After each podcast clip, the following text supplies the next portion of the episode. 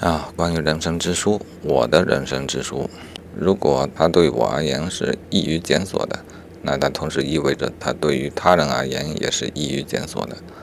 如果它对我而言是有帮助的，那么它可能对于他人也是会有帮助的。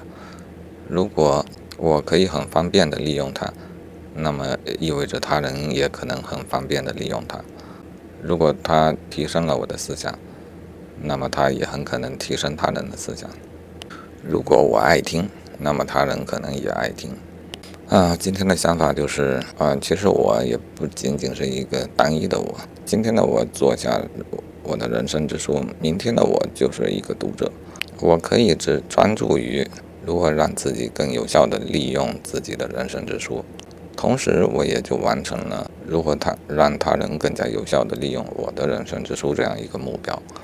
他们其实就是同一回事儿啊，因此我还是应当专注于怎样自己用好。自己的人生之书。好，正如我之前做学习材料的时候所想的，一个人当他开始学习的时候，他就想尽办法给自己最完备的笔记啊，最高效的笔记啊，最不容易厌烦的笔记啊，甚至给加点段子，让自己愉悦，提高自己复习效率的一个笔记。而将来这个笔记可能就是一个最佳的引导他人学习的一个教程啊。我想我已经做了一两年的人生之书。啊，但是我对于它的利用方式呢，经常是一种休闲的回听，嗯，比较少，偶尔有一些专题的回顾。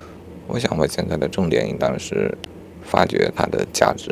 我认为这样的利用方式，还是太原始、太低效了啊！经常我就是按照上次收听的时间来排个序啊，就是把很久没有回听的内容赶紧拿来听一听。